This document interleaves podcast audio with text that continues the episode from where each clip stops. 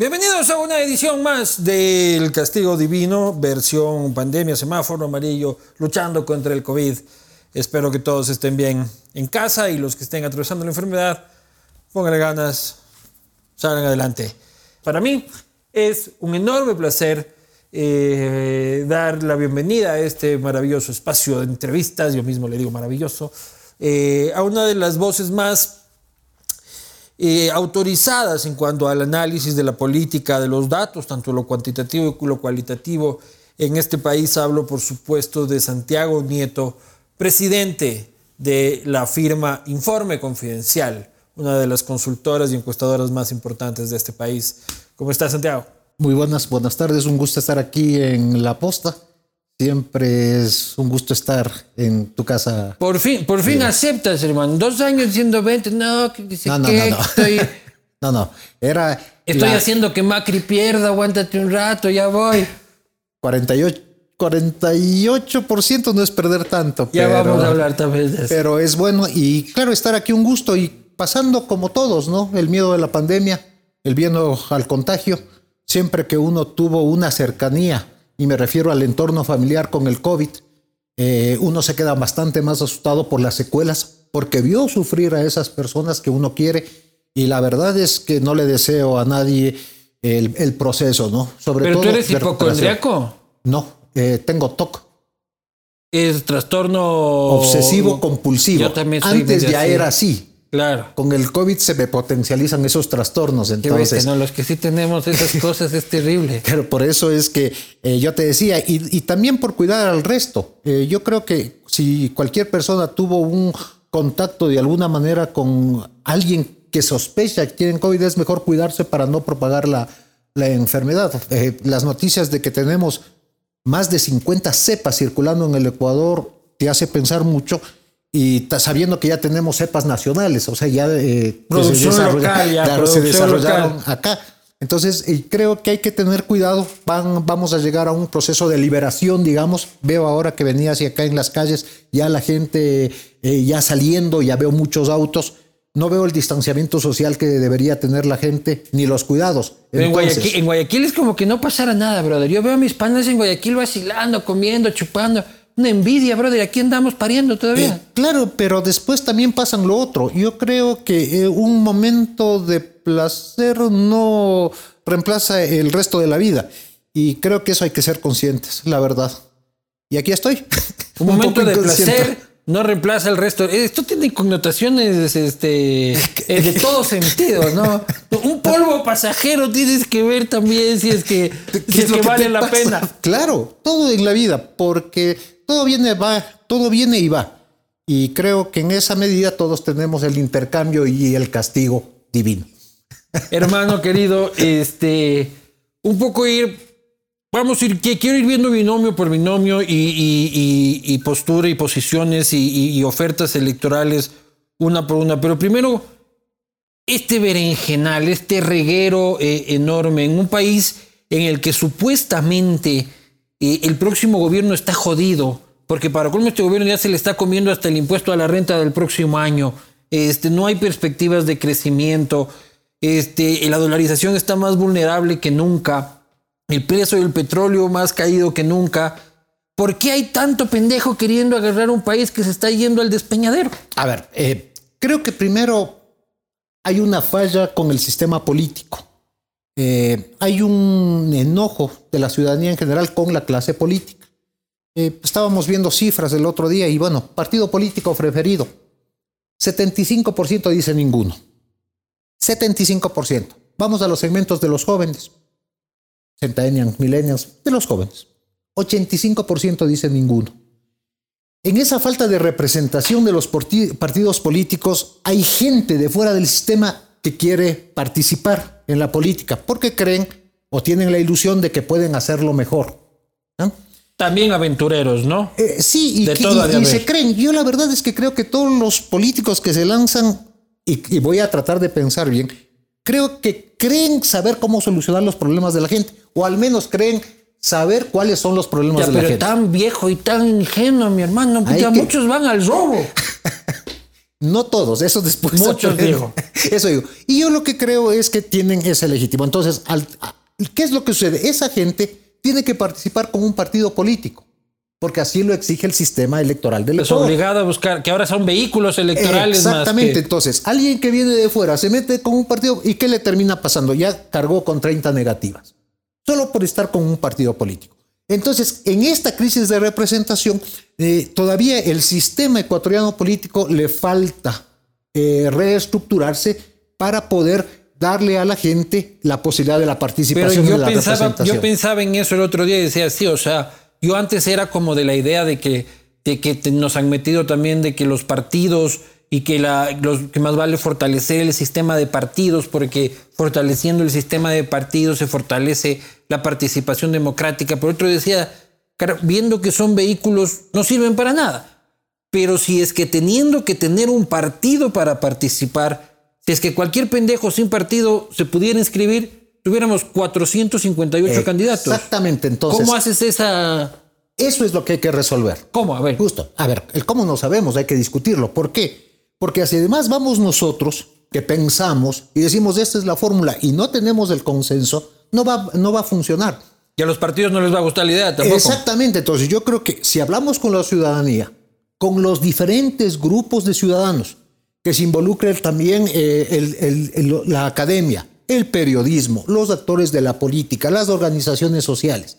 Discutan esto sin, eh, sin pretensiones, sin miedos. Vamos a poder sacar una fórmula para evitar este tipo de problemas. Hay mucha gente, y, yo coincido en lo que tú dices, que dice, bueno, ah, con esto tengo 300 mil dólares.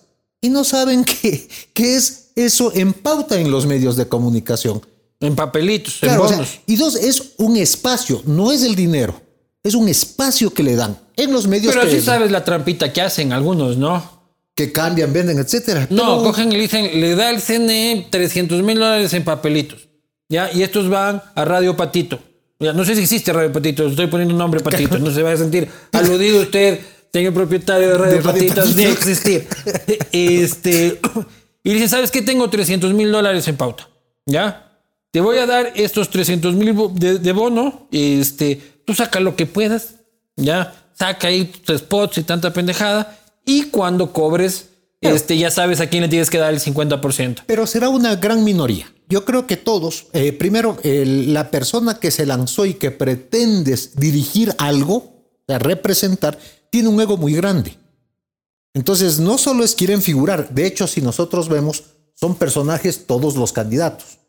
Claro. unos menos. Tú dices que lo hacen por el LinkedIn, así por poner, fui candidato a la, a la Eh, presidencia de la República. Y porque, ah, no nos olvidemos lo otro, porque creo que muchos de ellos, voy a decir la mayoría, tienen una visión del país y creen saber, no digo que sepan, que se pueden solucionar problemas. No, digo, pero ¿cómo van a saber? O sea, yo creo que saben que están ahí para joder, este, para darse una vuelta de popularidad. A ver, pero- Este, y. ¿Qué y ya. pasa en el siglo XXI?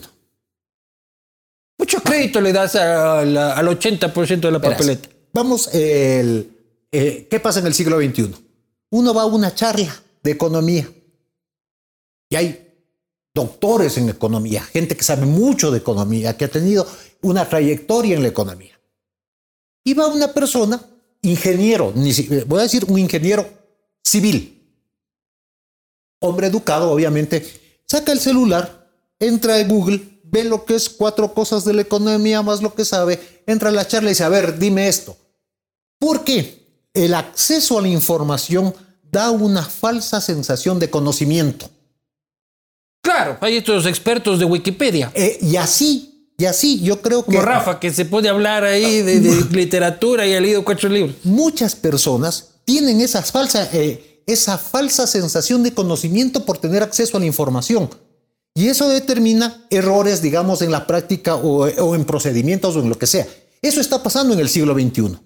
Eso está pasando en el Y siglo todo el mundo XXI. cree que es sabio aquí. Todo el mundo piensa que sabe. Por eso es que son ahora, eh, tenemos una sociedad más horizontal. Antes, en el siglo XX, eran verticales. Entonces uno iba a los mayores a preguntarle cosas.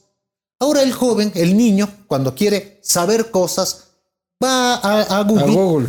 Y cuando le pregunta al padre es para saber qué no sabe el padre. Entonces ahí tenemos otro, eh, otro mito que se rompe, la autoridad que lo sabe todo. Entonces ahora, viendo en elecciones, un candidato que diga saber todo, la gente le va a quedar riendo y cómo así él sabe todo, si no sabe lo que me pasa a mí. Y yo sí sé lo que me pasa a mí y sé cómo solucionarlo. Él no. Pues hay esa falsa sensación y eso creo que también pasó con eh, eh, las candidaturas que ahora vemos. Porque hemos visto propuestas muy distanciadas de la gente. Por ejemplo, una, eh, una propuesta cualquiera. Vamos a cambiar la constitución. Yo digo, ¿cuántas personas a las 3 de la mañana se despiertan? Hay que cambiar, la, constitución. En cambio, a las 3 de la mañana se van a presentar muchos diciendo, puta, ¿cómo paro la olla? O los números. No tengo para pagar sueldos.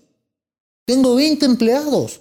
¿O será que tengo COVID, hijo de pucha, y no, o, el hospital está repleto? también, como yo.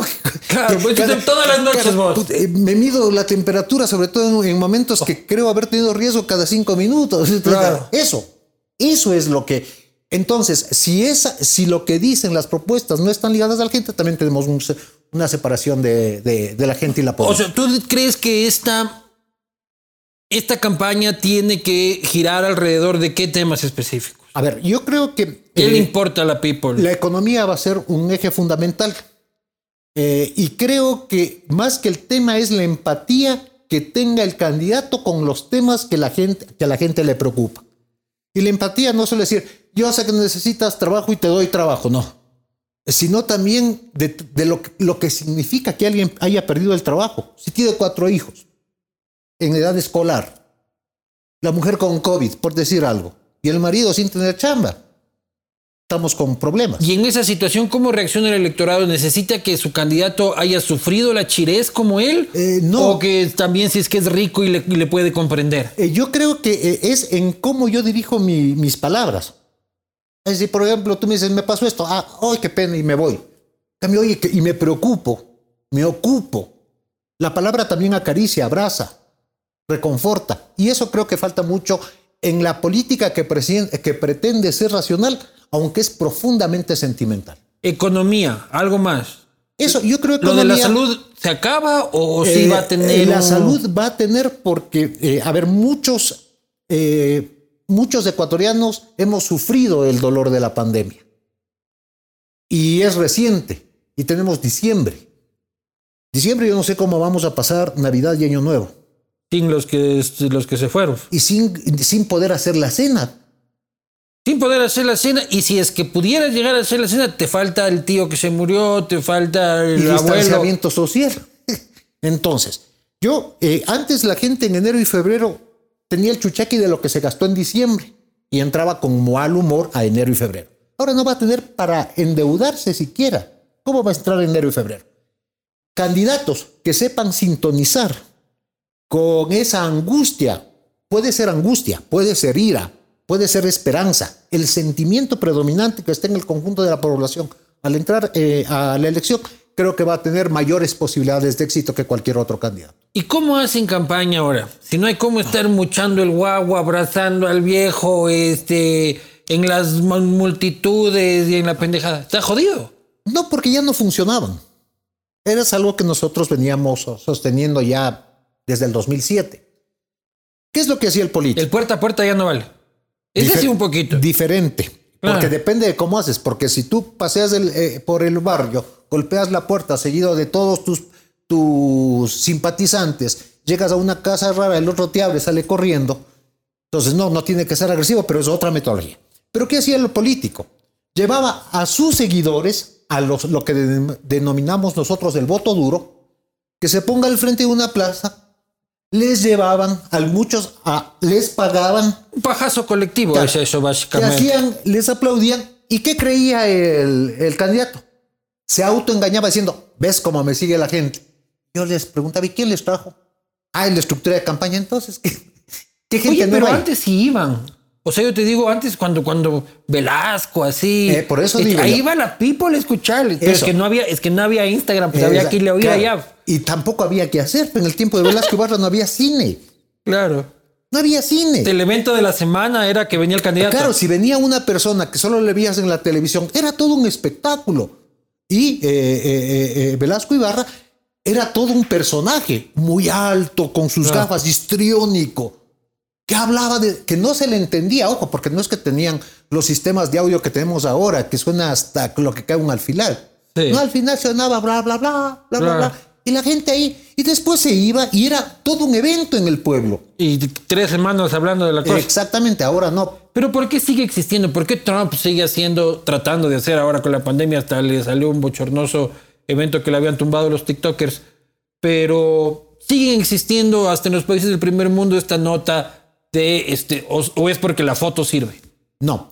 A ver, todo evento que haces debe servir para que la gente lo comente. Hasta Macri en la para para al final ahí en la en Corrientes, no es Corrientes, ¿sí es Corrientes? 9 de julio. 9 de julio también así full gente y sí se puede. Pero diferente, nosotros no les llevamos a la gente. Ah, justo cuando vos eh, ahí sí no eres sanduchero el asunto. También a ver, el movimiento eh, en Estados Unidos de las vidas negras importan. ¿Quién les, les movilizó? Ah, ese es otro fenómeno. Espérate, no, pero sigo yo con el fenómeno, porque eso no fue por Macri, fue por la justicia. Y sigo. El, aquí en Ecuador, el movimiento de los forajidos, ¿quién les movilizó? Paquito Velasco. La radio ahí armando relajo. A ver, tampoco. A ver, fue la gente y en ese tiempo no había. Era SMS, era SMS. ¿Quién movió eso? Fue y te cobraban por SMS para Exacto. Y así se movió Quito. Entonces son otros fenómenos. Son otros fenómenos. Ya, pero ¿por qué Trump sigue este. Porque yo creo que la política no termina de evolucionar. Ni aquí ni en ningún lado. En ningún lado. Por eso hay una crisis de representación, no solo aquí, sino en todo el mundo. Y vamos con Trump. Trump incluso llega a la presidencia teniendo en contra a los líderes del Partido Republicano. Claro, ahora ya están la mayoría de lineaditos, ¿no? No, porque ahorita tenemos el movimiento Lincoln, que está haciendo una campaña contra Trump eh, impresionante. ¿Y por qué se llama Lincoln? Porque Lincoln era republicano y defendía la igualdad, etc. Y reclaman eso porque dicen que el Partido Republicano está desdibujado por una figura como Trump. Todo eso está pasando. Entonces, si no, a ver, si es que la política no ve al nuevo elector, va a seguir, digamos, en el siglo XX. Y va a seguir Pero siendo. ¿Cómo hacen campaña ahora todas esta gente? Por Twitter. Eh, no, Twitter no sirve para nada. Y eso es lo que me encanta escuchar. Eso. Twitter no sirve para nada. Eso para, es para que la política desfogue sus bajas pasiones. Pero la política y los que viven de eso y de la Exactamente. Es que esos son la política, que es un grupito así de la sociedad. El resto de la población va a irse por primero WhatsApp. Ah. Primero WhatsApp. Porque son cadenas de conocidos y de amigos. Pero eso es, no puedes medir esa pendejada. No hay cómo medir. Es, un monstruo que se va y... Exactamente. Y si yo provoco con cualquier evento, y ahí puedes vos ya en términos tácticos, no estratégicos, inventarte cualquier cosa que la manifieste, lo que quieras. Si eso provoca conversación en la gente, gol. Exactamente. ¿Por qué? Porque vamos con la manifestación eh, esta de la de 9 de julio. Cada persona que estaba ahí que no era militante del, del, partido de, o sea, no era como el kirchnerismo, que son militantes duros. Tenían la posibilidad de hablar a círculos diferentes y por eso se fue eh, aumentando la votación de un Macri que venía muy disminuido. Llegamos a 42%. Respetable. Ya vamos a hablar de eso. Respetable, respetable. Respetable, pero era en reelección, pues, hermano. ¿Y qué está pasando en otros países? Ya, bueno, ya vamos a ir a, ya vamos a, ir a eso. Pero bueno, entonces tú dices que WhatsApp es WhatsApp. lo que los candidatos tienen que ahorita priorizar. No, WhatsApp, Facebook, los buscadores de Google. Manejar más los, la hipersegmentación. Entender que no hay grupos homogéneos de nada. A mí siempre me preguntan, ¿y los jóvenes cómo hacemos para que la política se acerque, que los jóvenes se acerquen a la política? Hay muchos jóvenes, ¿Qué jóvenes? distintos jóvenes. Claro, porque ponerles a todos en un paquete, como que no. A ver, como si, si alguien se casó a los 22 años, va a tener una realidad completamente diferente de alguien de 22 soltero. No, pero el de 22 soltero está eh, en la joda. En Hawái, Maluma, Neymar y, y, el otro estaba calentando tetas. Entonces son dos. Entonces, los jóvenes, no, no existen los jóvenes, no existen los viejos, no existen, no existen esas, a ver, esas grandes categorías sirven para poder explicar desde la ciencia política los movimientos de la política, pero no explican la realidad. Entonces, Facebook, este, WhatsApp, Google, WhatsApp, Google, este, Instagram. Instagram, pero Instagram para, de media para arriba. Claro, pero eso Pero digo, es un grupo. dependiendo de a quiénes tú quieras llegar. Claro. Y los medios tradicionales, la prensa escrita, la tele, la- vamos por medio de la prensa escrita. A ver, yo creo que en este momento de la pandemia. Asomar en una entrevista en Diario El Comercio. ¿Sirve? Sí, absolutamente. Y ¿Cómo sirve? Sí. Televisión, radio y prensa van a llegar a tres eh, eh, grupos muy definidos. La prensa, sobre todo, comencemos por ahí, para los que eh, podemos llamarles, eh, ahora les llaman influencers en las redes. Nosotros llamábamos informantes calificados para el conjunto de la población. Entonces, estos van a crear Discusión. y discusión y tendencias porque van a opinar. Pero van a opinar en Twitter. Normalmente. En- sí, pero los que opinan en Twitter, pero escriben en el comercio. O, eh, perdón, el comercio, Universo, Expreso, Extra, etcétera, todos. Entonces, estos grupos, esto, cada medio tiene su audiencia. Y el que escribe ahí va a tener audiencia en esos grupos. Hasta ahí. La radio, eh, para mí, uno de los mejores medios. Y en esta campaña crees. Yo, creo, yo siempre he usado radio, como loco. Porque Pero ahora no medio. estamos en el auto tanto, pues loco. ¿Cuántas veces coges el auto a la semana tú ahora? Sí, pero no es necesario. Yo, eh, a los seis meses para venir acá. Pero por eso, o sea, la radio a mí me parece súper potente, pero yo escucho radio cuando estoy en el auto. Y normalmente es mucho, porque en la vida normal en Quito estás atascado en el tráfico oyendo full radio. Pero eso, Pero en la casa yo no veo que. O no, me, no digas que vos en la casa prendes la radio. eh, nosotros no somos el- la media del conjunto de la población. La People People sí prende la Pero radio. claro, si vos no, no sé si la has visto a una ama de casa de clase media eh, baja, mientras cocina, Está con la radio. está poniendo la radio y baila. y- Lo hace la gente. Ya. O en el taller, o en el. O sea, la gente. A ver, es que hay que ver también los segmentos, que es otra cosa importante. Pero la radio para mí sigue teniendo muchísima potencia. Bacán. Y la televisión, obviamente, porque eh, eh, tiene mucho alcance y la gente está sentada viendo. Ahora, Pero es más importante que las redes sociales o las redes sociales son más eh, importantes. yo creo que hoy? todas son de igual importancia, porque no puedes manejar lo uno sin lo otro. Y lo que tienes que hacer es, con todos los medios que elijas, hacer coherente un mensaje, con dos salvedades. Los medios tradicionales no permiten que el que recibe el mensaje lo modifique. O sea, yo te digo, eh, trabajo para todos, los oyes y se acabó. En las redes yo te mando, por cualquier red que yo quiera, te digo, oye, te voy a dar trabajo. Confía en mí. Y vos, cuando retuiteas, o perdón, no retuiteas, reenvías, vos dices, vas a ponerle algo a ese mensaje. Este cojudo, mira lo que dice, Claro. hijo de puta, Oh, que dice qué que- bacán este. Claro.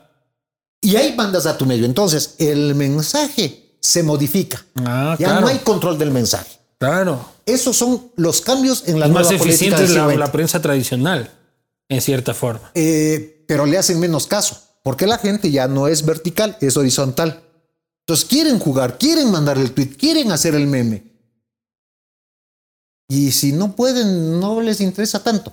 Por eso la participación, en vez de tener militantes, tienes voluntarios. Los militantes hacen lo que hacían antes del partido, bla, bla, bla. Los, mit- eh, eh, el, el- el voluntario o cibermilitante le das que haga un like, que ponga un contenido, que cree una cosa, etc. Entonces, se involucran en el mensaje del candidato. Oye, ¿y. YouTube, que es donde la gente nos está viendo ahorita? Ah, es también una maravilla porque tienes, eh, tienes, a ver, en YouTube tiene el encanto de que puedes encontrar todo.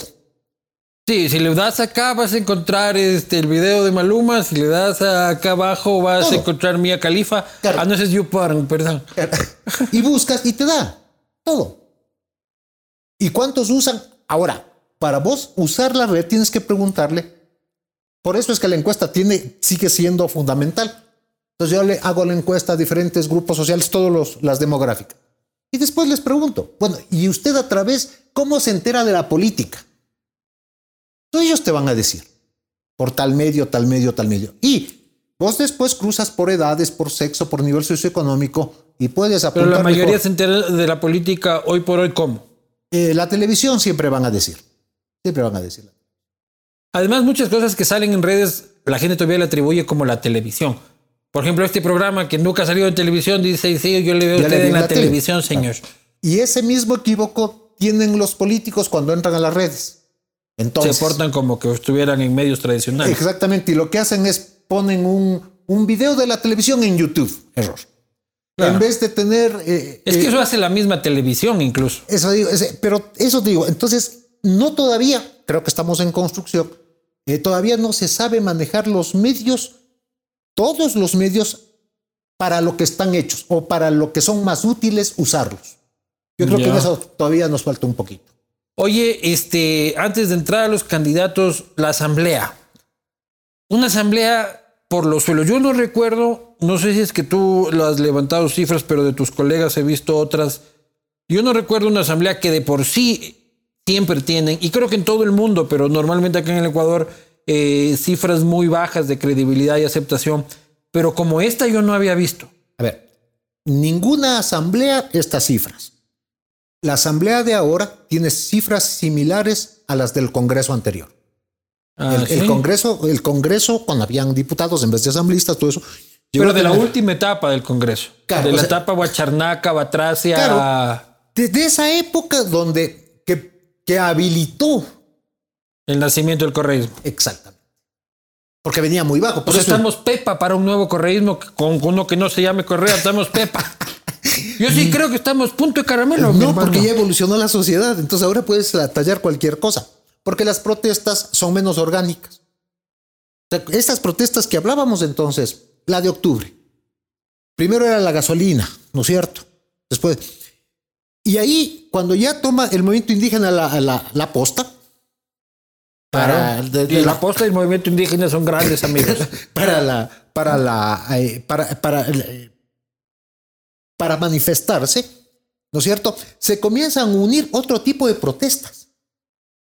claro, no, ya era un descontento generalizado. Exacto, y lo pasó en Chile también. Ya era el ser bachiller, los venezolanos, ya era todo. Las mujeres, los medios de comunicación. todos salieron.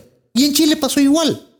Entonces, basta un pretexto para que todo el contexto, con- eh, el, el contexto se manifieste bajo una sola bandera y después comienzan a abrirse las, las peticiones. En Chile comenzó con el pasaje y terminó con el cambio de constitución. Claro, claro, sí, una cosa llevaba. Oye, pero no, no terminaste de decirme Twitter. Ah, Twitter nos estamos sacando la madre todo el día.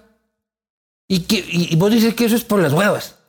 Básicamente. eh, no, porque, a ver, también los medios recogen los titulares. Es donde la clase política se dice horrores. Ya. Pero trascendencia nacional poca. No, no, porque, a ver, Uno se va a dormir como que puta, qué pelea que me pegué en Twitter, hijo de madre. Y al final vale carpeta. claro, es más o menos como lo... Qué alivio, debería hablar contigo más seguido, brother. Pero es como cuando se pelean en el Congreso o en la Asamblea, ahora se llama Asamblea, me quedé con Congreso. Entonces sale uno, ¿no? un, un asambleísta, cualquiera de cualquier partido, y con el discurso histórico que di este día, le maté al ni sé cuánto. Y nadie leyó el, vio el discurso. ¿A quién? A ver, ya no sé, pero alguien que se siente oír, la, la- no, es muy complicado.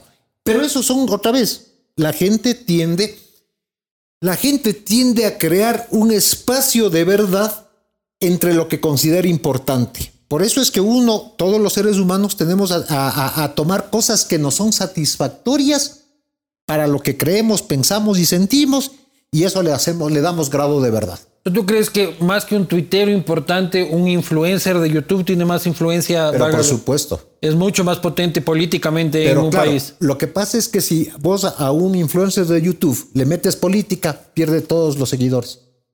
A menos que le hagas. Eh, pero eso te digo, pero si un youtuber mete elementos que no le gustan a su audiencia, se van. Por eso tienen que cuidarse mucho. Y porque la política es una actividad que la gente le ve eh, como una actividad negativa. Hasta ahí. Entonces, ¿qué tienen que hacer los candidatos a la asamblea? Lo mismo que nada, o sea, ir atrás de su candidato a la presidencia. Es que y- yo creo que va a pasar eso, porque además, a ver, hay dos fenómenos que pasa con los candidatos a la asamblea. Primero que vienen dados por las listas nacionales. Está ahí bien. Pero si tenemos cuántos, 16 candidatos presidenciales. Sí, hasta ahorita creo que 16, 17. Ya vamos ahorita. 16, 17 más o menos. 16 creo que. Ya tienes 16 listas. Después tienes los asambleístas provinciales. Ah, ahí también su jugada. Y ahí se mete un conflicto más, que son movimientos locales. Entonces tienes el movimiento nacional, el movimiento local. Entonces tienes una dispersión y los intereses de la población para votar por tal o cual asambleísta, ya en el ámbito provincial, es mucho más concreto. Es mi caudillo.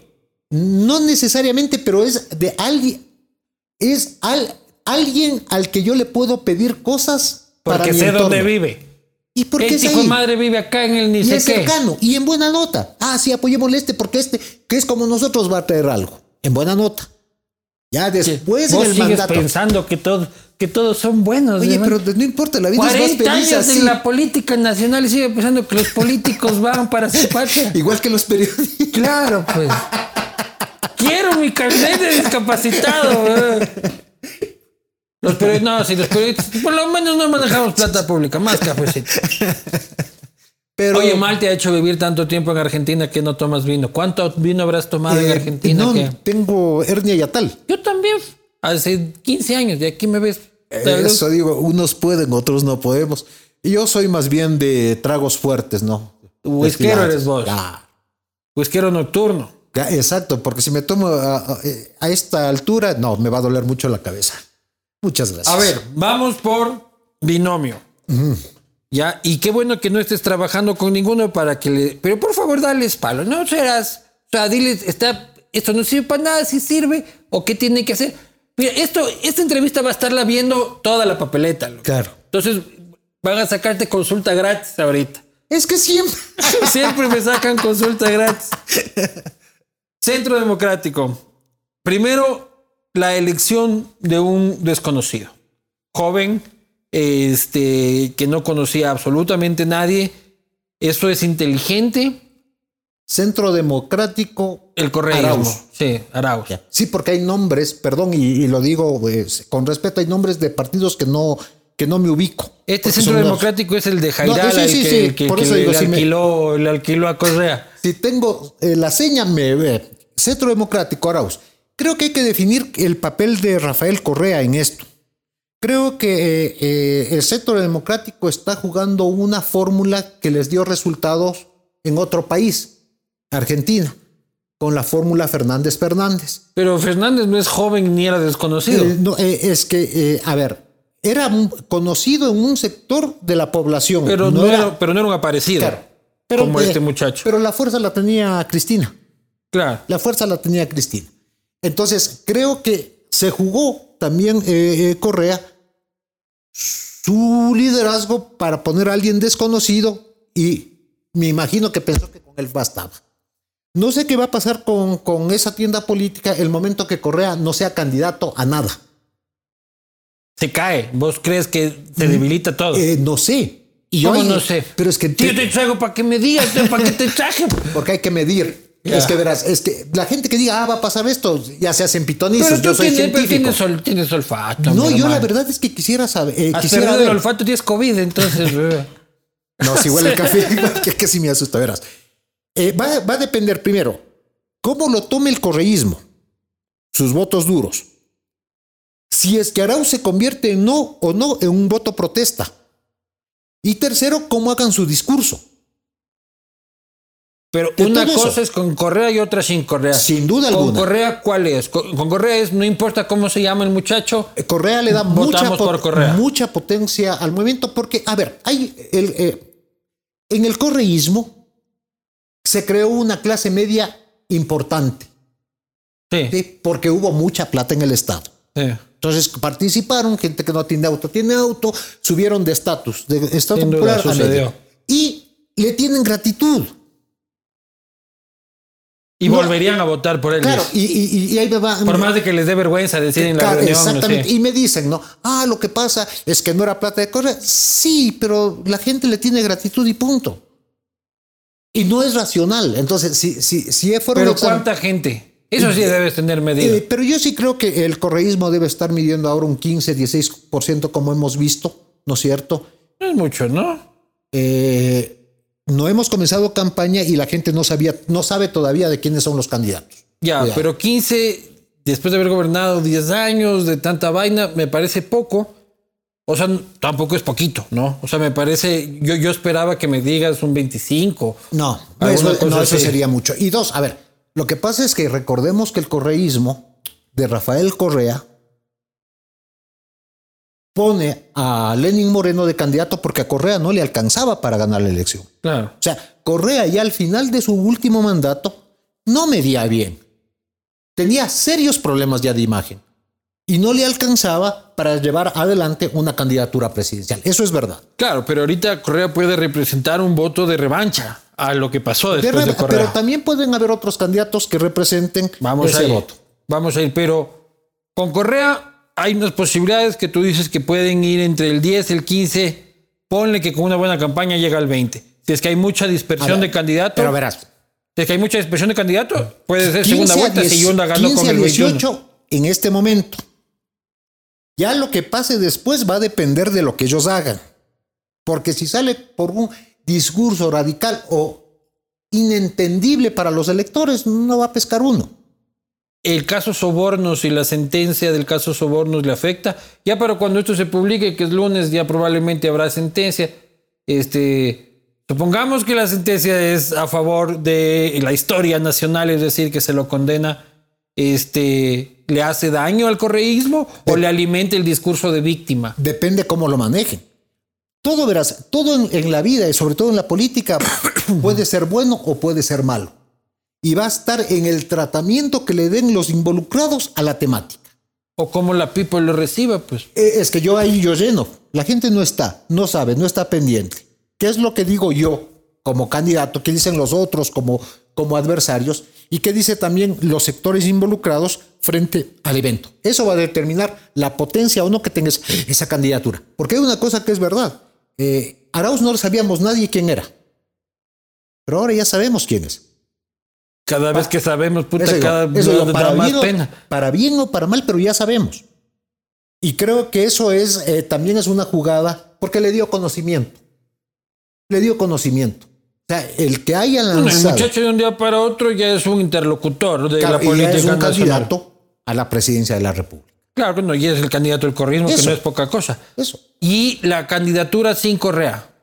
Yo eh, creo que ahí hay que ver la potencia. Correa que- ya nos olvidamos de eso. O sea, pendejada no va a crecer, no va pero Correa va a ser una- un, un, un gran elector, ¿no?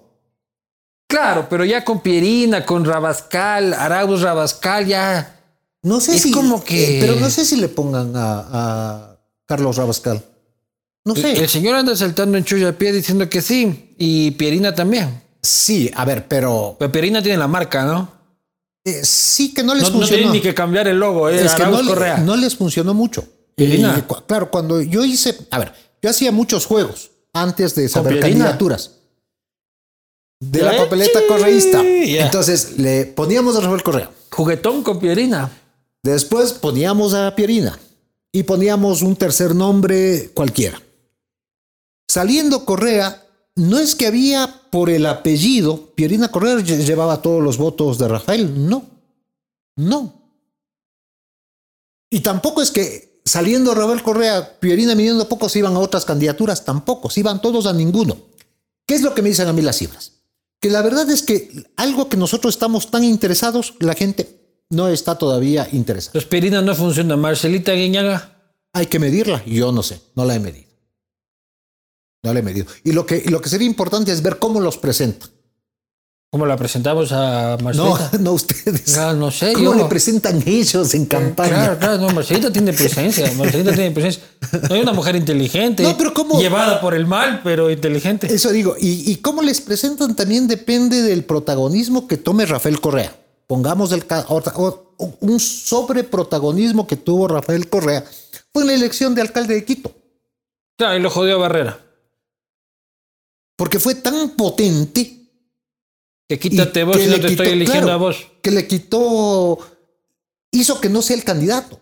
Y lo mismo hizo en varias eh, ciudades del Ecuador, que perdió 20 ciudades, acordémonos. Sí, sí, ahí vos ganaste con Rodas. Fue tu, tu culpa es Rodas, ¿no? ¿Sí? y de los que votaron, porque yo creo que Rodas, más allá de cualquier cosa, sí representaba en una manera Oye, la y es un política. cadáver político, Rodas. No creo, en Ecuador no hay cadáveres políticos. Que Alvarito estaba con Don Fire, ¿no?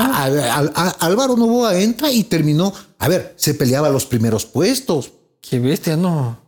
Entonces, ¿eso qué me quiere decir? es la verídica de no hay cadáver político. Eso digo, entonces no hay que. Oye, pero el tema de el corrismo puede entrar a segunda vuelta, ¿es cierto? o, eh. tiene que, o, es una posibilidad excepcional? No, tiene posibilidades. Yo creo ¿Pero qué tantas posibilidades? Eh, a ver, hay tres partidos que tienen fuertes posibilidades. ¿El correísmo? Sí. Creo Partido Social Cristiano. Sí. Y Yacu. Sin duda. Ya. Y las, y, las otras, por falta de conocimiento, tenemos que ver hasta cuánto logran crecer. Claro, los otros, bueno, hay unos que sí les conocemos bien, ya vamos a ir. Entonces, si hay posibilidad de que Correa este, hace la segunda vuelta, sin duda, sin duda. Don Lucio Gutiérrez y David Norero. Lucio Gutiérrez hasta con COVID se fue a, a, inscribir jalando el, eh, el oxígeno. ¿Qué pasa con Lucio? ¿Por qué se lanza Lucio? Ya que es la quinta vez creo que se lanza Lucio. Según le he oído, él cree que su gobierno fue de los mejores por la estabilidad de la economía que tuvo. Ya, pero ese cuento ya no convence a nadie. Pues, pero lo que pasa es que yo creo que él cree eso. O quiere mantener vivo su partido y su. Creo que también, pero honesto. A ver, yo sí creo que la gente cree cosas, aunque sean raras. Pero tú crees que es buen tipo y que, que lo cree con, con, con sinceridad y. Eh, yo creo que lo cree por conveniencia psicológica. O sea, él cree que hizo un gran gobierno, punto. Por conveniencia. O, sea, conveniencia psicológica. Con zapada, dices No, no. La conveniencia significa es que yo no puedo destruir algo de mí mismo porque me anulo. Es una cosa psicológica. Pero con esta, si es que ya, y con esto está muerto ya, si es que seguramente no va a ganar ya. Yo creo que tendrá un espacio en la asamblea, puede tener un espacio en la asamblea. Eh, pienso que también hay esta falsa ilusión de que como Correa fue eh, dos meses en el ministerio, un programa de radio, llegó a la presidencia de la República. Creo que muchos se animan también por eso. Oye, y se alió con, con Villamar. Villamar era una figura política importante, este, venía creciendo su exposición en la Asamblea y el tema del carnet lo anuló. Y ahora tuvo que aliarse con, con, Lucio a ver cómo, ¿Tú crees que Villamar es un cadáver político? No existen cadáveres políticos, pero... Depende cómo manejen la situación. Y a ver, ¿Cómo puede resucitar a Villamar? Eh, yo no sé, no le he seguido yo a Villamar, honestamente. No le, no le he seguido. Es más, no, no sé sus subidas, sus bajadas, su presencia. No, honestamente, no le he seguido. honestamente le he seguido. Gerson Almeida y Marta Villafuerte de Ecuador Unido. Estos son los Provida. Sí, sí, sí. El, pastor es él. Sí. Estos son de mucho cuidado, pues. A ver, creo que su presencia va ellos van a topar temas muy conservadores, muy conservadores. Pues la gente no come de eso. Eh, pero sí hay gente que se moviliza por eso. Claro, con mis hijos no te metas, esta vaina, pucha tu madre, los travestis que vemos transexuales, pero tampoco es de que es la gran mayoría, ¿no? Pero además le ayudan a Guillermo Lazo, yo sí creo eso. Ellos le ayudan a Guillermo Lazo. Ah, porque se apropian del radicalismo. Y lo deja Guillermo libre de ese discurso. Claro. Entonces ya va a parecer muy de centro socialista parece Guillermo Laza. Pero es que, pero es que es así, eh, porque por cómo se van a manejar ¿Y tú crees que estos son este, ahí este, infiltrados de Guillermo o por su propia iniciativa? Yo creo que eh, eh, la gente que milita en este tipo de temas es gente que realmente quiere luchar por esos temas, porque son gente muy, muy ortodoxa, digamos, en su presentación. Pero tú dices que le ayuda a Guillermo Lazo porque le, le, quita esa carga y la necesidad de ese discurso. A pesar de que no lo entendió y mandó una carta sobre el COS que lo jodió con, con, con, con alguna gente que estaba ya dudando en votar con él. Pero en cambio, los radicales pro vida, si es que no existiera Gerson Almeida, votarían por Lazo. Entonces al final también está perdiendo votos. Sí, pero yo lo que digo es, viendo ese sector, ¿no es cierto? A ver, Todas las campañas no son solo para llegar a la presidencia. Mucha gente promueve ideas a través de una campaña. Creo que en meter este temas en el debate. Exactamente. Creo que este es el caso eh, de esta candidatura. Porque va a venir muy poquito, pero va a hacer que se discutan en la sociedad temas que para ellos son fundamentales e importantes. Esta, esta a mí me encanta. Isidro Romero, Sofía Merino. Isidro Romero, brother. Avanza. De Ramirito González, loco.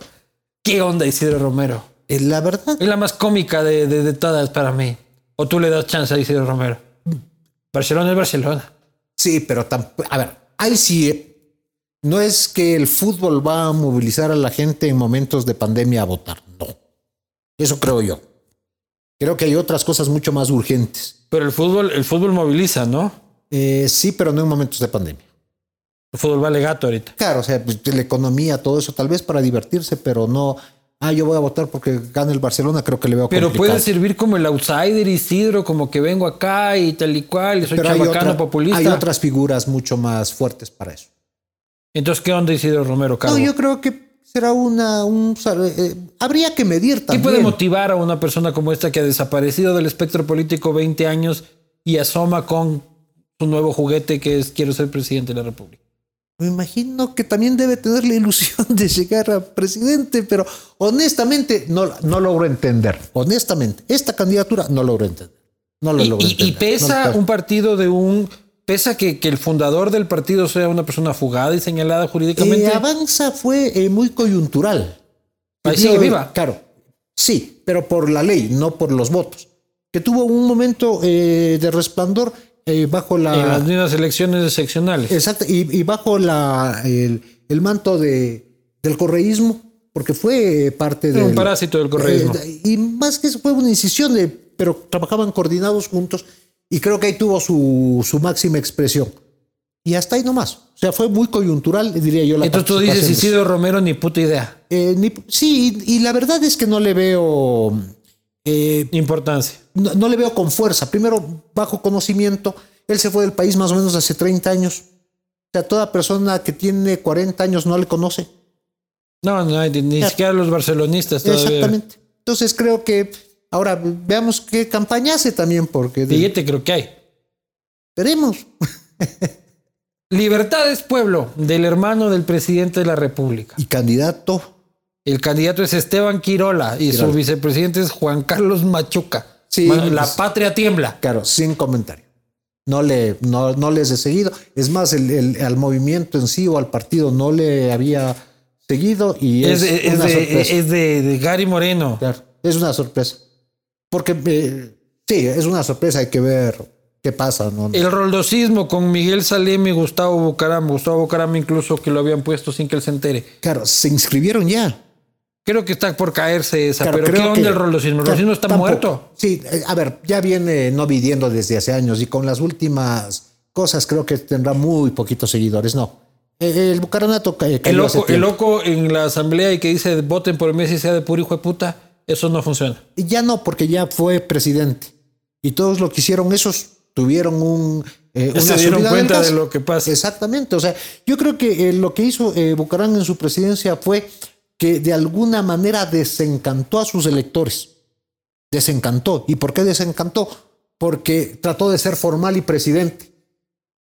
Y eso Entonces, no era acuer- loco. eh, la gente de repente le vieron a él con la banda tratando de tomar medidas de, y la gente dijo, oh, nos equivocamos, se fue. Y por eso cuando hubo ya el golpe Pero sí contra- tuvo participación política varios años después dentro del Congreso, tenía este, vigencia. Claro, pero por la por los métodos, etcétera. Y Oye, y tiene muerto políticamente. Este escándalo es No, lapidario. No, no creo. Yo creo que él es muy joven. Él es muy joven. Eh, cómo ventilen esto ya de, eh, eh, eh, jurídicamente y después cómo hagan, comuniquen a la opinión, va a depender de la suerte. de Jodido, esos. pero recuperarte de esto. Eh, a ver, ¿qué tal si, eh, si eh, la ley o en derecho le declaran inocente? Bueno, en este país todo es posible. Esta es otra candidatura que me encanta, hermano. Fabricio Correa, por el movimiento Justicia Social. Este es el movimiento de, de Pamela Martínez y de su marido, de los de Arroz Verde, brother. Este, Fabricio Correa y Marcia Yazbek, por Justicia Social, movimiento número 11. Candidato a la presidencia, Correa. Eh, Fabricio Correa, la verdad es que fue un fundador de Alianza País. Claro. O sea, El tesorero fue en la primera campaña. y, y- fue el primero a quien regresaron a ver como candidato presidencial de ese movimiento. O sea, yo lo he conversado con ellos, etc. ¿Así? Claro. Y Vos des- eras también fundador. yo.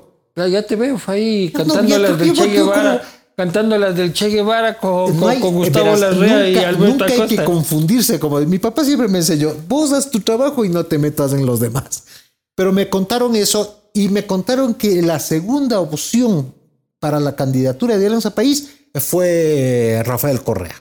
Entonces, creo que es legítimo, después de todo lo que experimentó esa tienda política con sus fundadores, me parece que es válido que Fabricio Correa... ¿Te parece piense- que es válido que sea que, que él candidato? piense en una candidatura, no que sea, que él piense. pero ¿cuáles son los el capital político de Fabricio Yo Correa? no, yo no creo que en este momento esté Una persona que mucho. apareció, que nadie lo conocía hasta que se denunciaron casos de corrupción en su Claro, contra. Claro. Y de ahí, este, chabacano, tal y cual, este, con el, con el caño y ah, con, con el destapador de caños a la, Claro. a la fiscalía y tal. Pero de ahí, propuesta de país. Claro.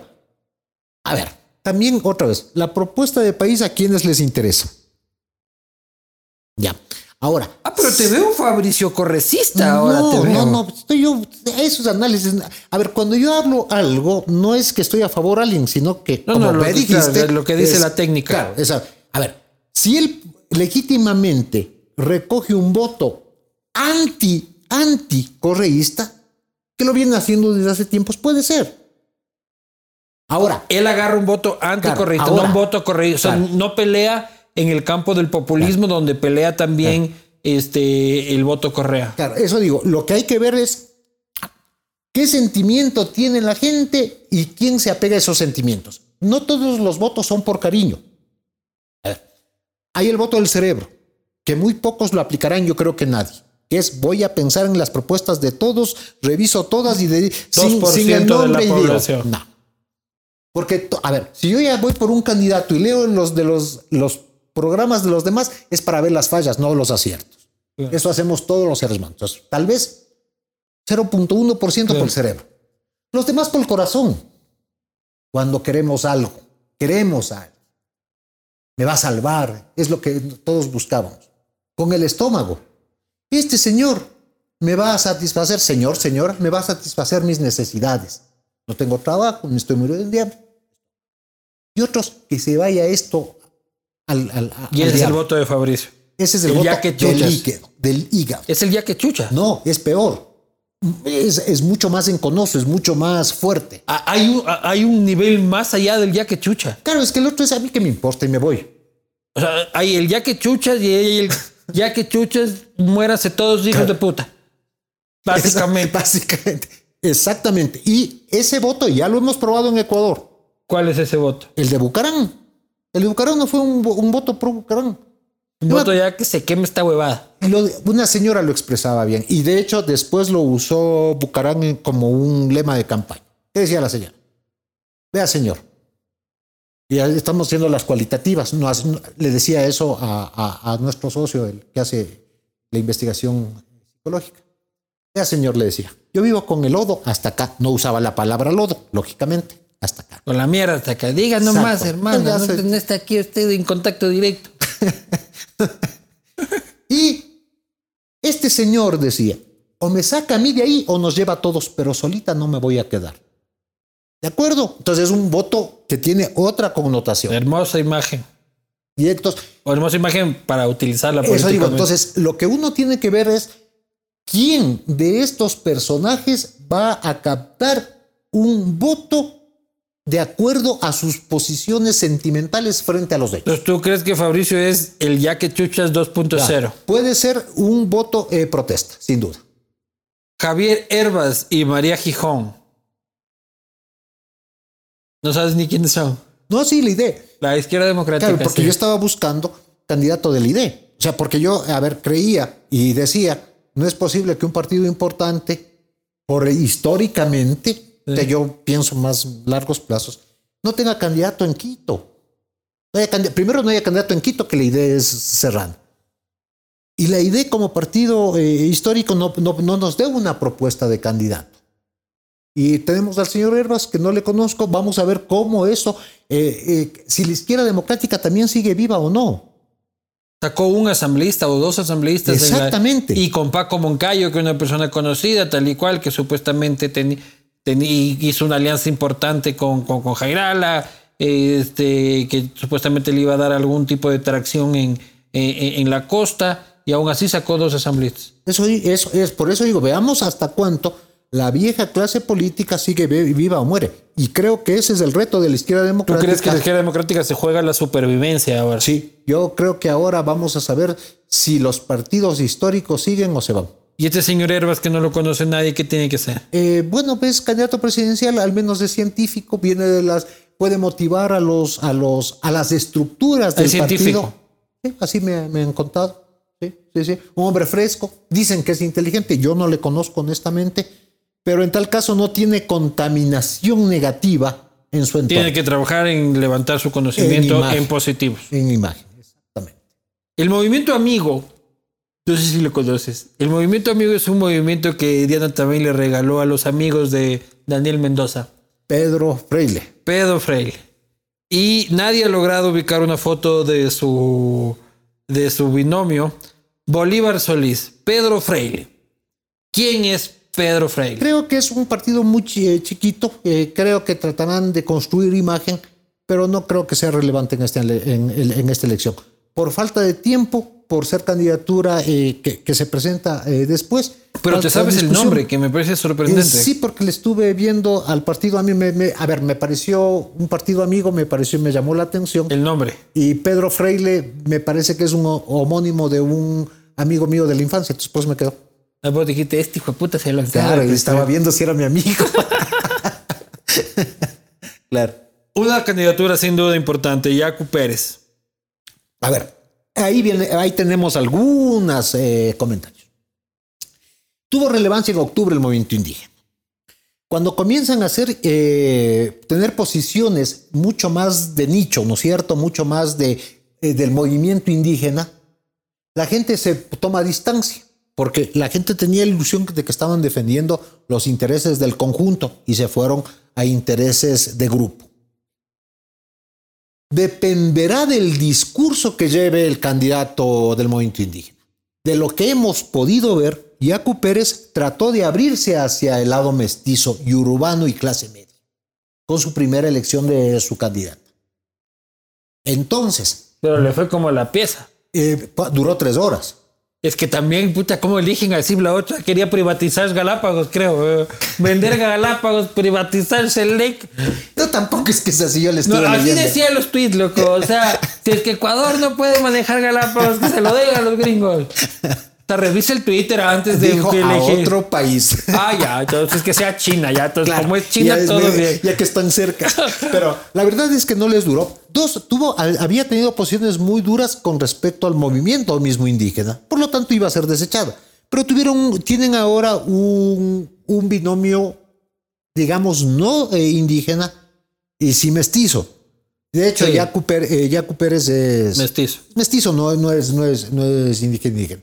Pero creo que eso es una posibilidad que tiene. Ahora, vamos a ver cómo actúan los otros sectores que, eh, están detrás de la candidatura. Pero, nace su candidatura de una pugna interna dentro del movimiento indígena brutal. El ala radical, este, encabezada por el señor Leonidas Sisa, este, y la ala este, mágica casi cuántica de indígena del señor Vargas, eh, votarán con él si es que votan a regañadientes, si es que no se van donde Arauz. Eh, eso es a lo que yo voy.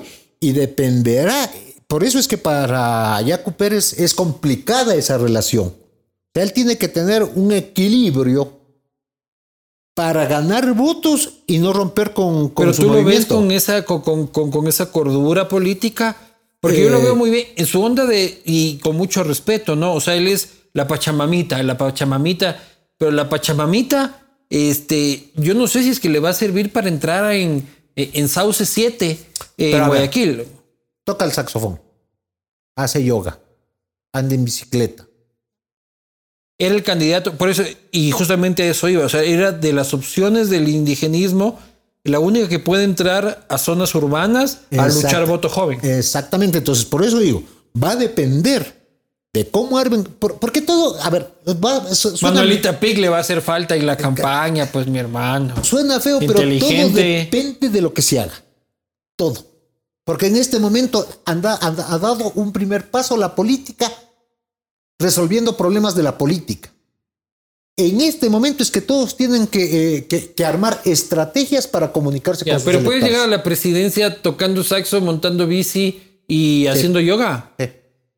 ¿En serio dices? Pero claro, porque no son los, no son los únicos factores, sino Pero ahí eso. tiene que hablar de economía, tiene que hablar Claro. de, de- de- de- de otras cosas, Claro. de educación, de salud. Claro. Pero desde. Pero Yacu, Yacu, al que le tengo estima, solo habla de cerremos todas las mineras este, y... De pronto eso sí puede mover a un sector importante de la población. Como para llegar a la presidencia. Yo creo que tiene posibilidades, Claro, es Yacu, que sí. otra vez vamos eh, eh, a, a lo que tú decías al principio. No va a ser una elección en que, eh, en que uno tenga 40 y el otro 20, no. Esto es peleadito. Es peleado y por eso es que pongo tres importantes con fuerza, no porque estén midiendo mucho o poco, sino porque toman volumen por su tradición, porque han estado mucho tiempo, etcétera, etcétera. Toman volumen. sea, puedes ver un Yacu en segunda vuelta tranquilamente. Yo creo que tranquilamente los tres que hablamos con fuerza pueden estar en una, eh, en una segunda vuelta. Y ojo, sin descartar a pequeños. Por si acaso. Claro, claro. Pero sí, o sea, quien ve a Yacu como un enemigo débil está... No Está es- muy no, equivocado. no, eso es una locura. Gustavo Larrea, hermano. Alexandra Peralta. Gustavo Larrea con democracia sí viene forjando un partido desde hace bastante tiempo. Pero que no coge tracción, loco. O sea, Eh, la tracción que había cogido era este a la sombra del gobierno. Ya, o sea, la gente se acercaba a democracia así porque pensaba que de esa forma se acercaba al poder.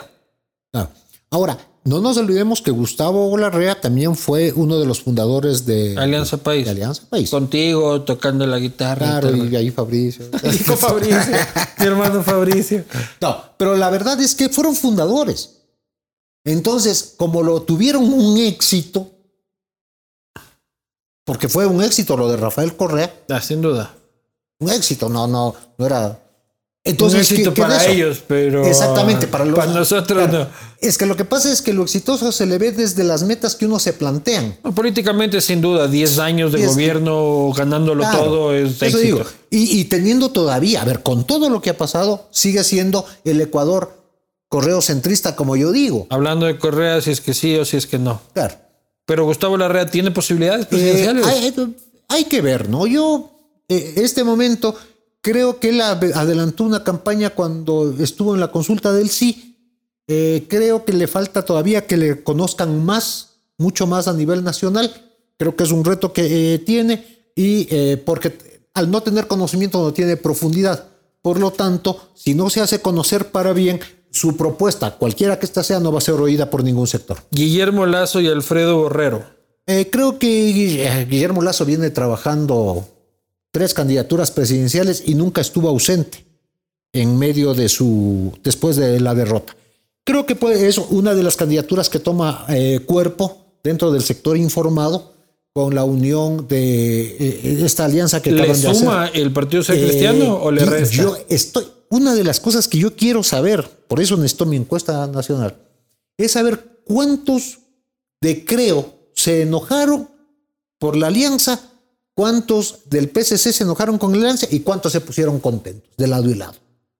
¿Pero qué dice tu olfato? Eh, que lo que pasa es que pasaron una campaña presidencial muy dura, ¿no? Muy dura. Como La una campaña anterior. presidencial. La anterior. Con Ah, no. Cintia Viteri y creo. Y No, y, la, y la bronca personal que generó esa campaña entre los dos líderes fue brutal. Exactamente. ¿Pero le suma las seis o le resta? eh, creo que le puede sumar mucho, mucho, mucho en Guayaquil. Ya sabemos de la fuerza de Jaime Nebot. O sea, Jaime Nebot, un líder regional importantísimo. En Quito no sé. ¿Tú crees que le afecta en Quito? Puta, En se Quito- juntó con el bigotón. Son dos costeños.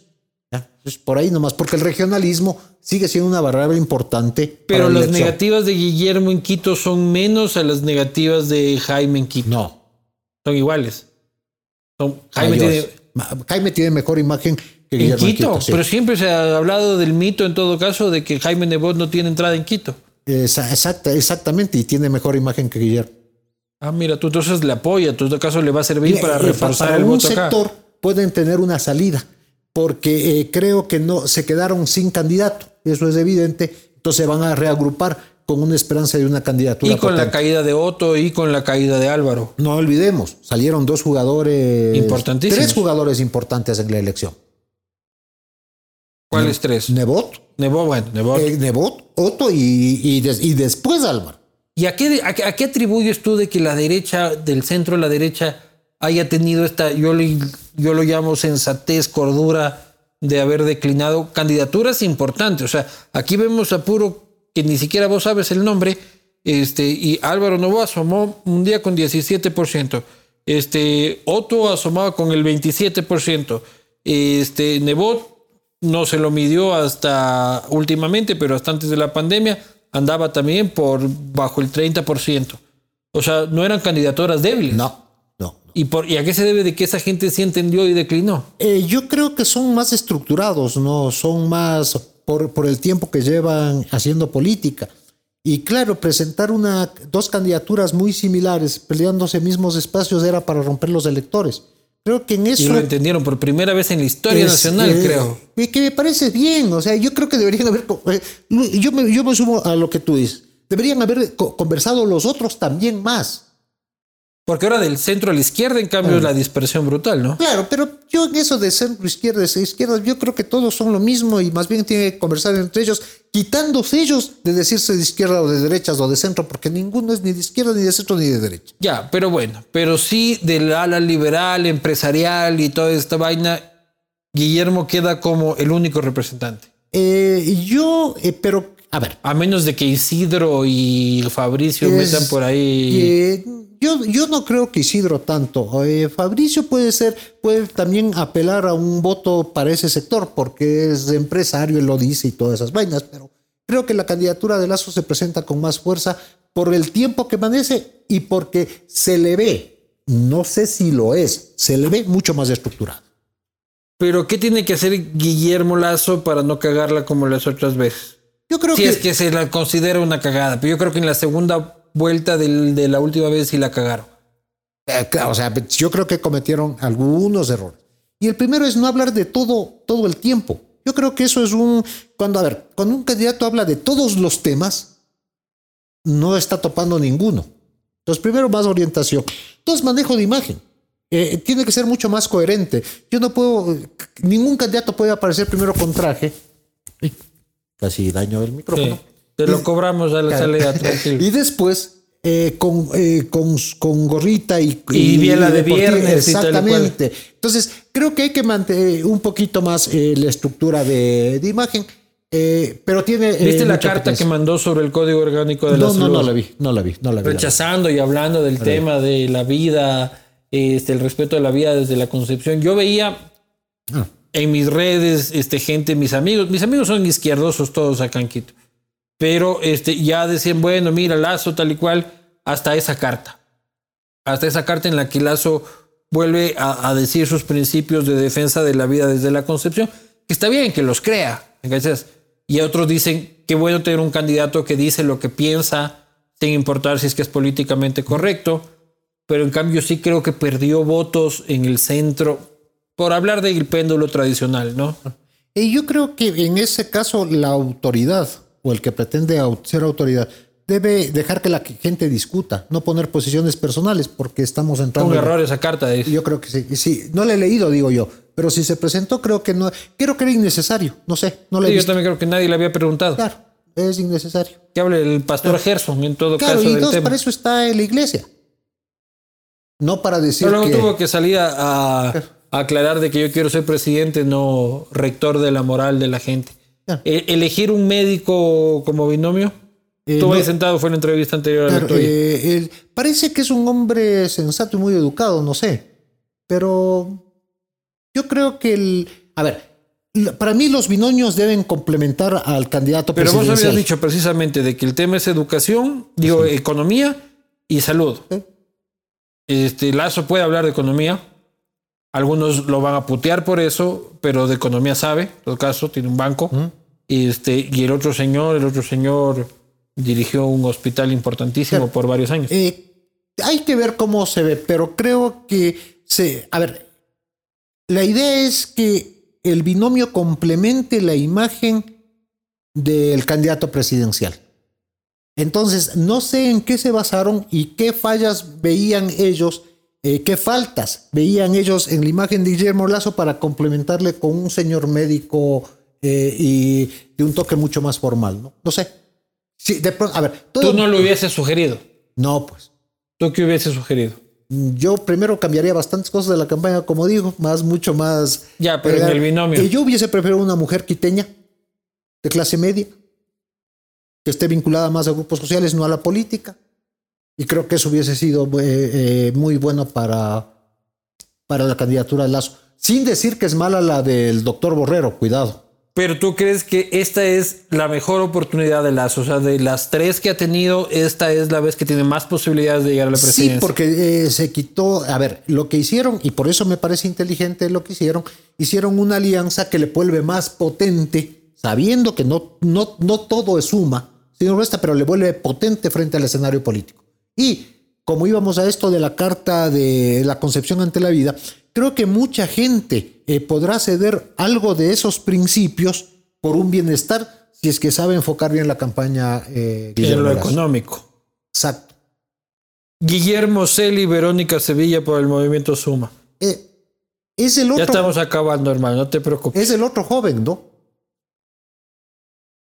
Es el otro joven. Y creo que Suma en eso es más traviesa como movimiento de pronto dan una sorpresa ahí simpática. ¿Tú te crees que tendrá un bloque, un... Un bloquecito, creo que como son nuevos... ¿Tú crees que Mauricio Rodas tiene que permanecer ausente? A ver, para Quito sí, pero le quieren más en el resto del Ecuador que en Quito. Entonces puede ser también un informante ¿Siguen manteniendo contacto con, con, Mauricio? Sí, claro. A ver, cuenta. Yo creo que está trabajando... Toda la clase política tengo contacto. ¿Qué cuenta, ¿qué cuenta Rafael? ¿Cuál? Menos con Rafael Correa y Abdalá Bucarán. el movimiento construye. Ah, sí. El movimiento construye es el movimiento de ruptura de los 25 que cambió de nombre a las 11 y 45 de la noche antes de inscribir candidaturas a las 12 de la noche y que presenta a Juan Fernando Velasco y Ana María Pesantes. Este es el binomio de María Paula Romo. ¿Qué opinas? A ver, eh, le conozco a Juan Fernando Velasco. Buen tipo. Buen tipo, ha llevado el nombre del Ecuador. Eh, personalmente le tengo mucha estima, porque me parece una muy buena persona. un buen eh, tipo. Sí, eso digo, me parece buena persona, sano. El problema es que cuando uno cambia de, de actividad y se mete en la política, la verdad es que la, la, gente castiga mucho a los que se van de, pues supongamos, a ver Luis Eduardo, que vos te haces de repente te lanzas a la alcaldía de Quito. Te van a dar peor de lo que te dan ahora, me refiero. No me lo aconsejas, dices. Porque es cambiar de actividad. Yo que pensaba contratar informe confidencial para em, eh, eh, empedrar el camino hacia la alcaldía de Quito. pero, pero creo que eso le va a costar muy, eh, a, a Juan Fernando Velasco. Creo que la forma en que él presente también su candidatura creo que sería sensato por los cuestionamientos que tiene, por ejemplo, eh, que se haga María, eh, María Paula Romo a un lado, porque si no va a ser un lastre. Pero ¿Tú crees menos María Paula, más Juan Fernando en esa eh, candidatura? No María Paula, todo Juan Fernando. Pero la gente no es cojuda tampoco. sí, pero también pueden, a ver, si es que la candidatura la toma Velasco y, y yo creo que María Paula Romo es inteligente. Sí, no, eso sí. Eso digo, hay cosas que, pero inteligentes y se van a dar cuenta. O sea, si ellos quieren tener una. Exactamente. Y digo porque por el cuestionamiento que tiene. Pero, ¿cómo, pero ¿cómo ves que un gobierno este, tenga que maquillar su candidatura, cambiarle el nombre a, a su logo, a su movimiento y presentar a un cantante? Es que yo creo que, a ver, Ruptura 25 ya tienen 40, pues. Todos. Claro. Entonces ya cómo se van a seguir llamando Ruptura 25. No, pero lo que esto es un maquillaje brutal igual. Eh, claro, pero cambiar de logo a las 11 y 45 de la noche, hermano. A ver, eso digo, pero a ver, yo primero les hubiese aconsejado que cambien de nombre. Pero con tiempito. Sí, o sea, yo les hubiese dicho, aprueben el post, cambien de nombre. No pueden seguir llamando Ruptura 25 porque ya están un poco crecidos. Entonces cambien de nombre. No, no sé si le hubiese puesto construye, que bueno. Pero eh, creo que eso, eh, siempre estuvieron detrás del poder, de alguna manera. Y creo que la política persigue el poder. Lo que digo, dependerá de cómo Juan Fernando Velasco enfrente él su candidatura presidencial con su binomio y ver cómo se enfrentan. Pero Juan Fernando va, Juan Fernando va a, a cargar los negativos del gobierno. Eh, no sé si del gobierno, porque hay eh, candidatura de Alianza País, ¿no? Ya, pero esta es la candidatura de ruptura que es la que gobierna. Hasta que la gente se entere de eso, habrá que explicarles si es que el hecho es ese, ¿no? Paul Carrasco, Frank Vargas, anda. Juntos Podemos. Podemos. A ver, ya tentó bastante eh, Ya, en, ya estamos terminando, en ya la estamos política terminando. Paul Carrasco, prefecto. Ha dado dos intentos ya nacionales para tener representación nacional. Eh, creo que también por haber ya participado en política, es un grupo que necesita eh, tener candidaturas para representación y no salir de su del, del Del escenario juego. de la política. Necesitan sacar un porcentaje, necesitan asambleístas. Y el Paul es un tipo muy que avanza rápidamente. Entonces creo que se lanzará pensando en que puede ganar la elección. Pensando él. Alianza Eh, País, Jimena Peña, Patricio Barriga. yo que- eh, y es lo que esta hueva, este- este- este- ¿quién, quién es Jimena Peña? Y Patricio Barriga era el, el que le pasaba los papeles a Fernando Alvarado. son los candidatos que quedaron de Alianza País. Lo que hubo, lo que hay. Así me imagino. ¿Cachas lo que es eso? O sea, presentas lo que hay. Ahora, es que, a ver, y ahora voy a hacer una crítica a todos de los que hemos hablado. El Ecuador tiene la No, clase. porque nos falta uno. A ver, perdón. Todavía no terminas con Jimena Peña. No, eso, yo creo que, co- como decíamos hace un huevada rato, decirlo. no, ellos van a tener mucho más de enfoque por el gobierno, porque Lenín Moreno sigue siendo presidente del partido, ¿no? Sea, ellos van a cargar Ellos, con van, él. ellos pueden cargar. Juan Fernando se salva de, ese, de esa vaina. Eh, esa jugada, bien, María Paula. Pero también le pueden dar, no sé, depende de la participación, como decíamos, de El doctor César Montúfar. Y César Montúfar con concertación, que hizo alianza con los socialismos, ¿no es cierto? Con Enrique Ayala Mora. Con Enrique Ayala Mora. Se- eh, creo que Con el ala buena del socialismo, no con la, no, con con, la el, malvada. con- con el otro ala. Dice, Yo creo que eh, puede también tener, él va a buscar un voto mucho más, entre comillas, racional, más pensante, Va con Villavicencio en la primera de la lista. que eso es lo que veo. Y ¿No va, te parece buena idea? no sé, ¿Cómo no sé? No te vi muy convencido de eso. claro, no sé, no, no, no sé, a ver, no sé si, ¿Qué opinas de Fernando Villavicencio? no opino, la verdad es que no le tengo muy claro, por eso es que me quedo pensando, no le tengo muy definido, honestamente. Si no le, le daría comentario, pero no le tengo definido. Pero concertación con el socialismo y con Villavicencio, no sé esa suma cuánto suma y cuánto resta. Porque, a ver, toda alianza política En el anticorreísmo radical, voto, voto Eh, agarrará. por ejemplo, por ejemplo, Pero el anticorreísmo radical, ¿cuánto es?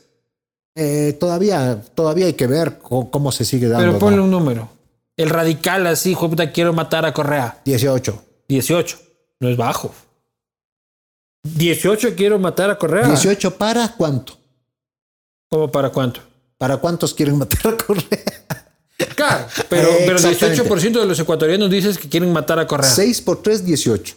Ya tenemos tres candidatos que pueden optar por esa, por, por- a ese mismo sector. Pero ¿cómo ves a Montúfar? Montúfar lo ves... No, no, tú, Fer- bueno, veamos, eh, este es un candidato de Quito. Yo creo que eh, tenemos ya dos candidaturas de Quito, la de Juan Fernando Velasco y la de... y el Herbas, Montúfar. no decías que también era. Ah, cierto, Hierbas, que es también. Ya, ya hay representación.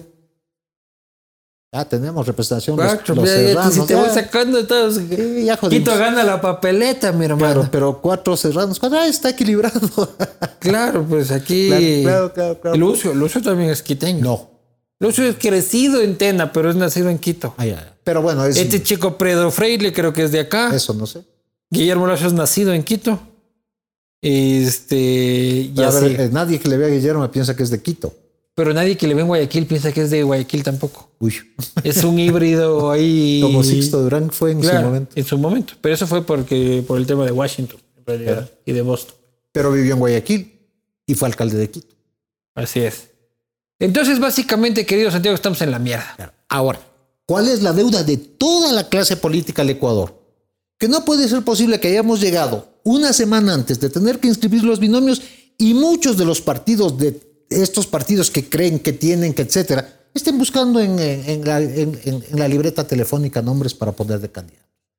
No se han creado cuadros nuevos, no, hay, un, no hay una renovación en términos etarios. Y creo que es una deuda de la clase política. Y alguien me decía, bueno, entonces, ¿por qué los jóvenes? No, porque no hay, no hay espacio en esas Ni ganas. formas.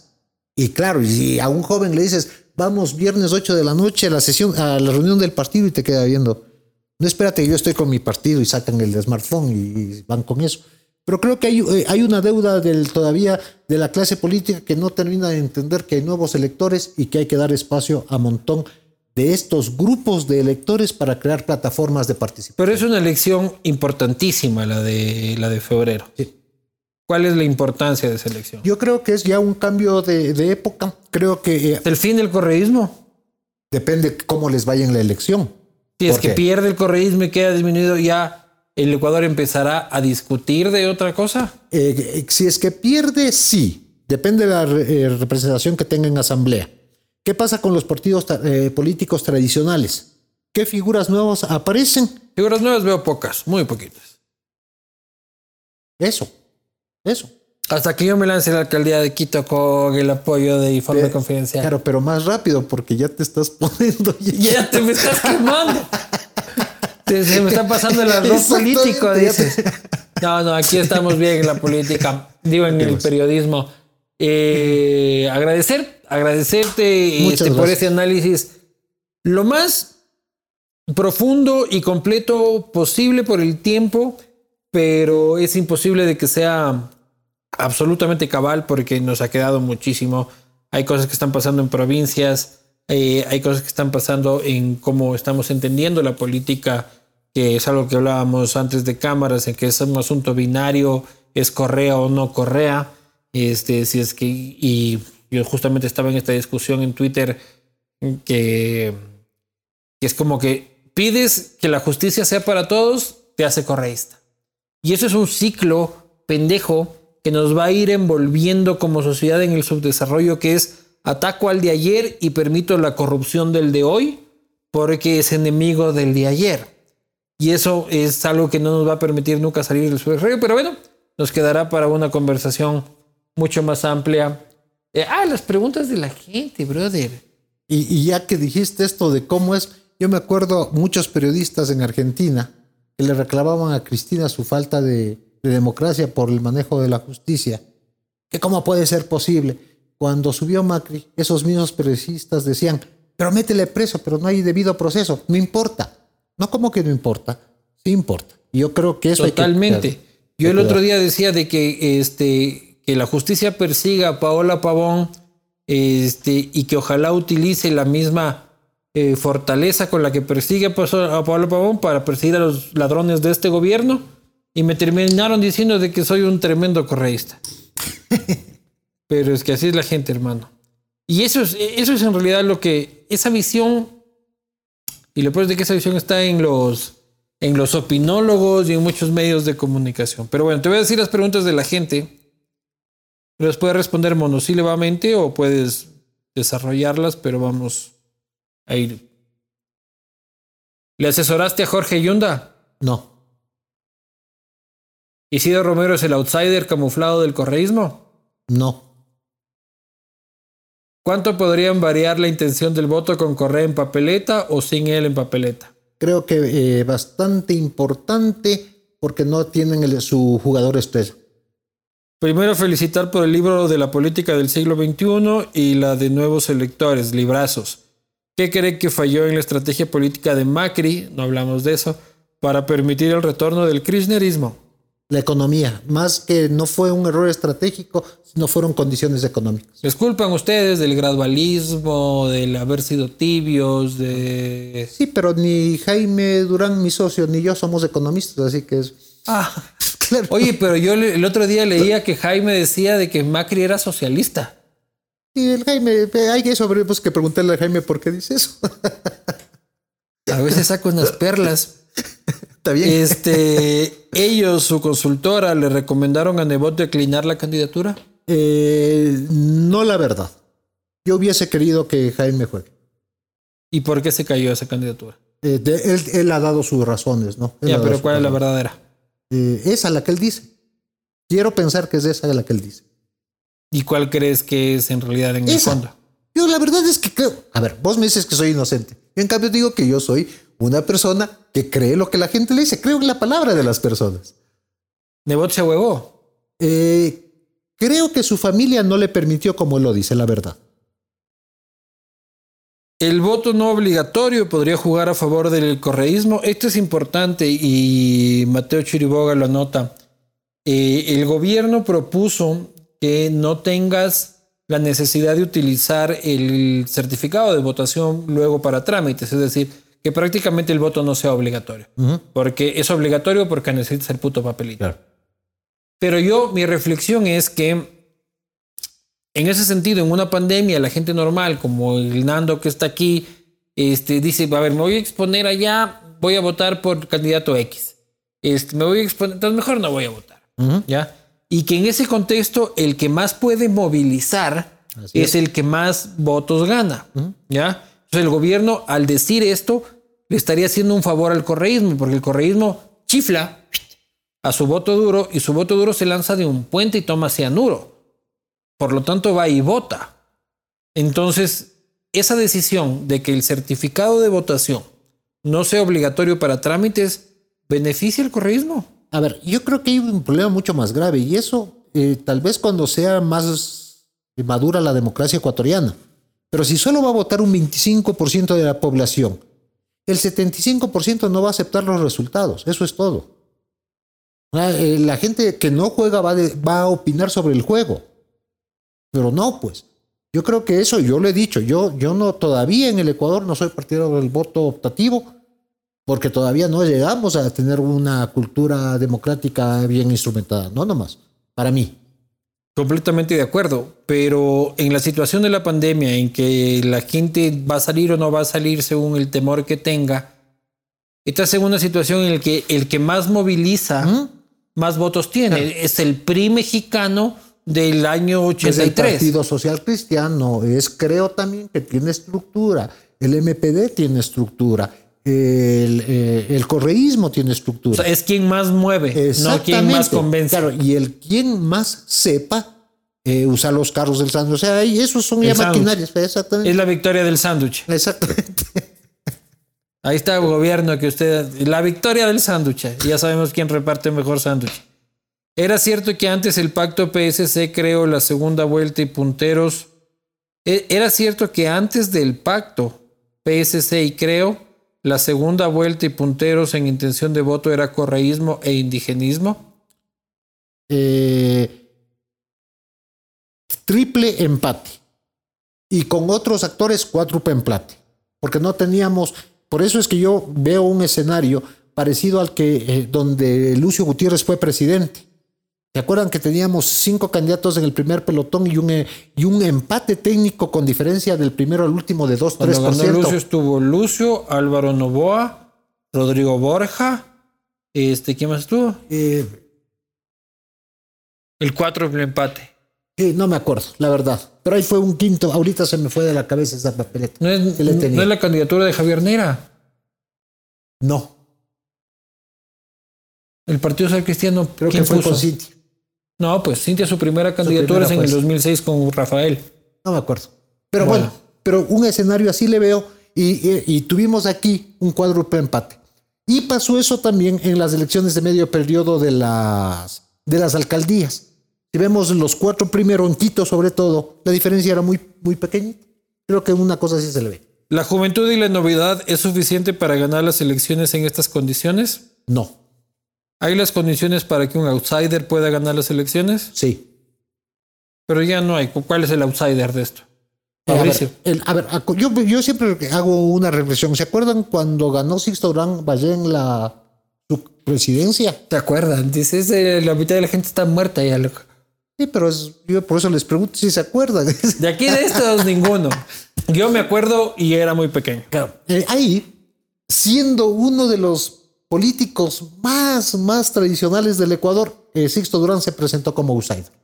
Porque era el fundador del partido que se salió de la partidocracia. Entonces, ¿qué significa? Que uno puede presentarse como un outsider siendo un político tradicional. Tienes toda la eh, razón. Claro, ahí y tenemos un ejemplo en este rato ya para, perdón los mis queridos jóvenes porque me fui a la, a la prehistoria, pero Andrés Manuel López Obrador. No hemos hablado de política internacional. Este programa debería durar cuatro horas, loco. Claro. Pues Este ahí. es este del PRD, este profundo, del PRI, luego del PRD, alcalde de México, este, y luego funda Morena y Candidato se a la re- presidencia por el PRD, pierde y se ve y hace Morena y les gana a todos. Digo, ¿no? Pero está haciendo un pésimo gobierno, déjame decirte. No sé cómo estarán los números allá, Eh, pero Subiendo, subiendo Andrés Manuel López Obrador. subiendo, subiendo bien. Eh, 52%, alguna cosa está así en positivo. 52. ¿Y cuánto va de gobierno? Ya lleva él un par de años. Está bien. Pobres mexicanos. Diosito santo. ¿Qué opciones reales tiene la revolución ciudadana en las próximas elecciones sin la presencia del capataz Correa? La- eh, pero digamos, tiene opciones. Tiene opciones, tiene opciones. Muy bien, queridos amigos, ahora sí hemos leído, gracias a Chema que hizo acuerdo de las preguntas del pueblo. Hemos este, leído las preguntas que han enviado por Twitter acá a, a Santiago, que, que como les decía en un inicio, es una de las personas que, que más conoce de política, así que espero de que hayan aprendido con, con todo lo que se ha conversado y se ha discutido durante esta, durante esta charla. Y nada, Santiago, siempre es un honor y, un, Muchas gracias. y muy refrescante escuchar. No, y un gusto estar aquí. Como digo, periodismo, este es el que construye, así que muchas gracias por la invitación, Luis Eduardo. Muchas gracias. Nos vemos la próxima.